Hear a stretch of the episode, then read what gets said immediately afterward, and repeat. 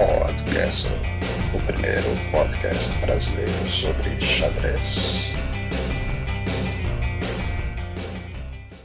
Olá, hoje é aquele sabadão bonito, 13 de dezembro de 2014. Eu sou Alexandre Segristi e este é o Podcast. Continuam chegando relatos do pior do xadrez em 2014. Um campeoníssimo disse que foi jogar um torneio fantasma e, distraído, levou o jogo de peças e relógio. Foi zoado o churrasco inteiro. Acontece, rapaz, não liga não. Teve também um amigão que pensava que o podcast era ao vivo. Ainda não, ainda não, mas quem sabe. E um anônimo, anônimo de verdade, ao menos o perfil parecia ser bem fake, disse que o pior do xadrez é comemorar título do ano passado. Ué, tem isso?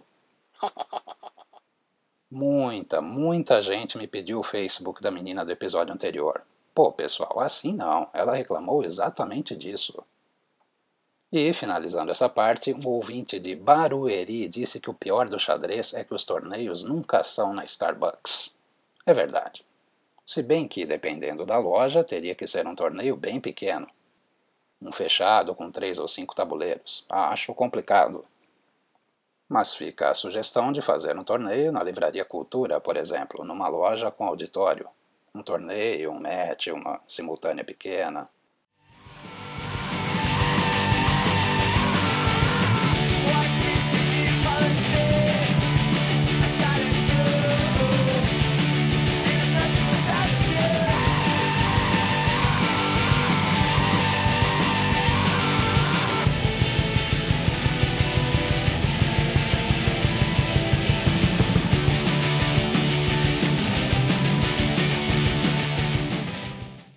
Londres. Uau! Temos duas rodadas do London Chess Classic para comentar. Duas rodadas e apenas uma vitória. Que beleza! Na sexta-feira, todo mundo empatou. Explicável e previsível, uma vez que tivemos duas Berlins. Mas não foram uma ocidental e uma oriental como antes. As Berlins foram jogadas nos tabuleiros das partidas Adams, Kramnik e Caruanagiri, Caruanagiri, que parece nome de dança de verão, não teve, ao contrário das tais danças, muita emoção. Caruana, inclusive, passa por uma fase de entre-safra. Depois de vencer sete partidas seguidas em St. Louis, o feito virou um tipo de maldição. Ninguém mais consegue. E então parece que Fabiano está tentando novos desafios. Agora ele quer empatar sete partidas seguidas. Eu achava que o motivo de Caruana apresentar esse jogo burocrático fosse alguma namorada nova ou algo do tipo, mas um artigo no New York Times indica que, ao invés de uma namorada, o italiano arrumou um assessor de social media. É, são os tempos modernos. Na outra Berlim da rodada, Michael Adams esteve quase ganho. Se não fosse o quase, ao final, empate entre Adams e Kramnik, a terceira partida da rodada foi entre Hikaru Nakamura e o indiano Vishy Anand. O americano sabiamente evitou um trocadilho típico de humor inglês que aconteceria se tivéssemos três Berlins e Londres, e empregou, empregou é ótimo, hein? Empregou o gambito Evans. Nada como um capitão britânico para combater os alemães. Só que, contra um preparadíssimo Nandão que escolheu a linha de jogo mais retranca, digo, mais sólida, a surpresa não surtiu tanto efeito. Três empates. Na rodada de sábado, veja só, não houve uma única Berlim. Todos que foram de brancas seguiram aquele famoso conselho contra a variante do muro. Começaram com o peão-dama. E mais uma vez foi Adams quem jogou a partida decisiva, só que, mais uma vez, saiu derrotado. Nakamura cravou o ponto e agora tem pequenas, mas reais, chances de levantar a taça. Mas precisa vencer. Como o torneio em Londres segue a pontuação 3-1-0, qualquer vitória chacoalha a tabela de classificação, que, no momento, tem Kramnik e Giri empatados em primeiro, 6 pontos. Nakamura vem logo abaixo com 5. Anand e Adams estão com 4 e Caruana com 3 amarga a lanterna. Falando em Caruana, a partida dele contra Kramnik até que teve um ou outro momento, mas a atual fase de Fabiano permite apenas que o italiano brilhe com uma combinação para chegar num final de bispos de cores opostas. Amanhã, pela última rodada, teremos Adams Anand, Giri Kramnik e Caruana Nakamura. A ação desse domingo tem início antes da macarronada, começa ao meio-dia. No Open, o torneio aberto, o brasileiro Alexander Fier venceu na sexta Alan Greenfeld e empatou as duas de hoje contra Stopa e Vachidov. Contra Stopa foi um empate rápido, já contra Vachidov a partida foi até o finalzinho. Amanhã, de pretas, na primeira rodada do dia e penúltima do torneio, Fier enfrenta o local Daniel Gormley. Kamil Dragun, da Polônia, é o líder, seis pontos e meio. Tkachev, Soko e Jinshibai vêm em seguida com 6. Fier está logo a seguir no extenso grupo de jogadores com 5 pontos e meio e, pelo desempate, aparece em sexto. E o organizador Malcolm Payne observou que na simultânea do grande mestre local David Howell havia mais jogadoras do que jogadores.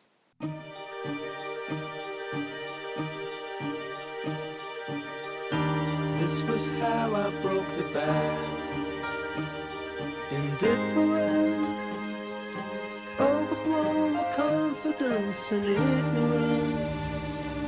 It all made sense. Believe.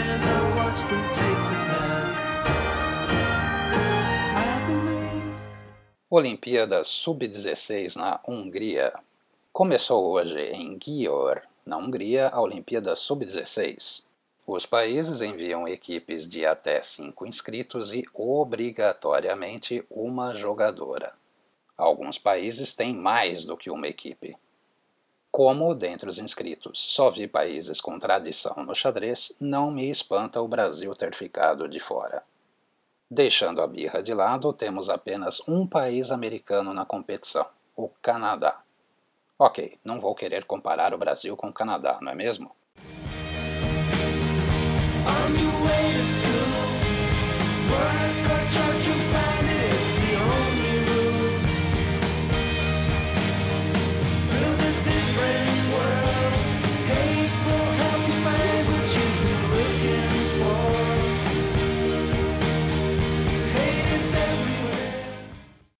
Pequim. Ontem, sexta-feira, terminou o torneio de xadrez rápido nos Mind Games, em andamento em Pequim. Alexander Grishuk confirmou a boa fase e levantou o caneco. O russo somou 5 pontos em 7 rodadas e ficou com a medalha de ouro. A prata e o bronze foram decididos pelos critérios de desempate, uma vez que houve quatro jogadores com 4 pontos e meio. Maxime Vachier-Lagrave, da França, ficou em segundo e Wang Hao, da China, em terceiro. Aronian e Mamedjarov ficaram de fora do pódio. No feminino, Valentina Gunina também confirmou a boa fase e, dias depois de conquistar o campeonato russo, leva a medalha de ouro no xadrez rápido dos Mind Games. Gunina fez 5 pontos e meio, deixando a prata com a chinesa Hu Yifan e o bronze com a ucraniana Anna Ushenina. Hoje tivemos o primeiro dia do Blitz. Só para explicar, o torneio de Blitz será jogado em três, três dias. Torneio a duplo turno, todos contra todos. 10 rodadas por dia. Ao final do dia 1, um, tríplice empate no masculino. Ivanchuk, Aronian e, quem diria, Peter Leiko, todos com 7 pontos. Bakro na lanterna. No feminino, Rui Fan lidera isolado com 7, seguida por Gunina com 6,5 e um grupo de 4 jogadoras com 6 pontos. O torneio de Blitz em Pequim, ou Beijing, vai até segunda-feira. Então você já sabe, Beijing no ombro. You ask me what I've seen. Hate is all I've seen.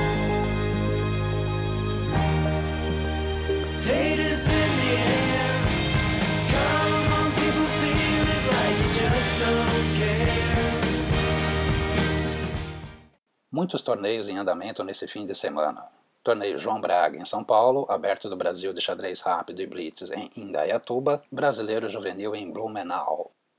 Vou deixar para falar os resultados no podcast da segunda-feira. Só quero comentar um pouco sobre o brasileiro juvenil.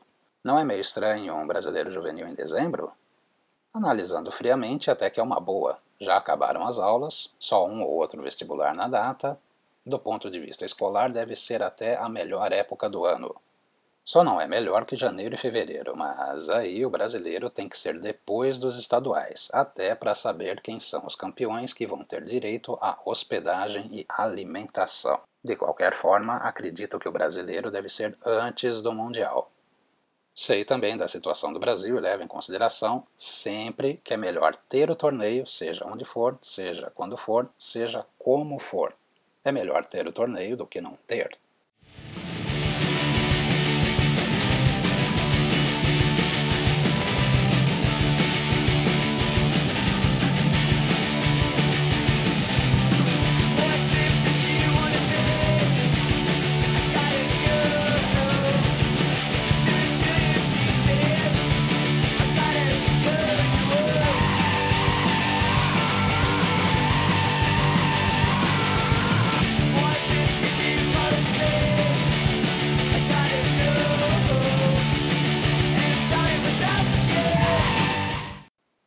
Aquele, abraço. abraço, abraço, abraço Abraços hoje para os aniversariantes Carlos Gomes e Daniele Auriemo. Abração para o Carlos, beijinho para Daniele.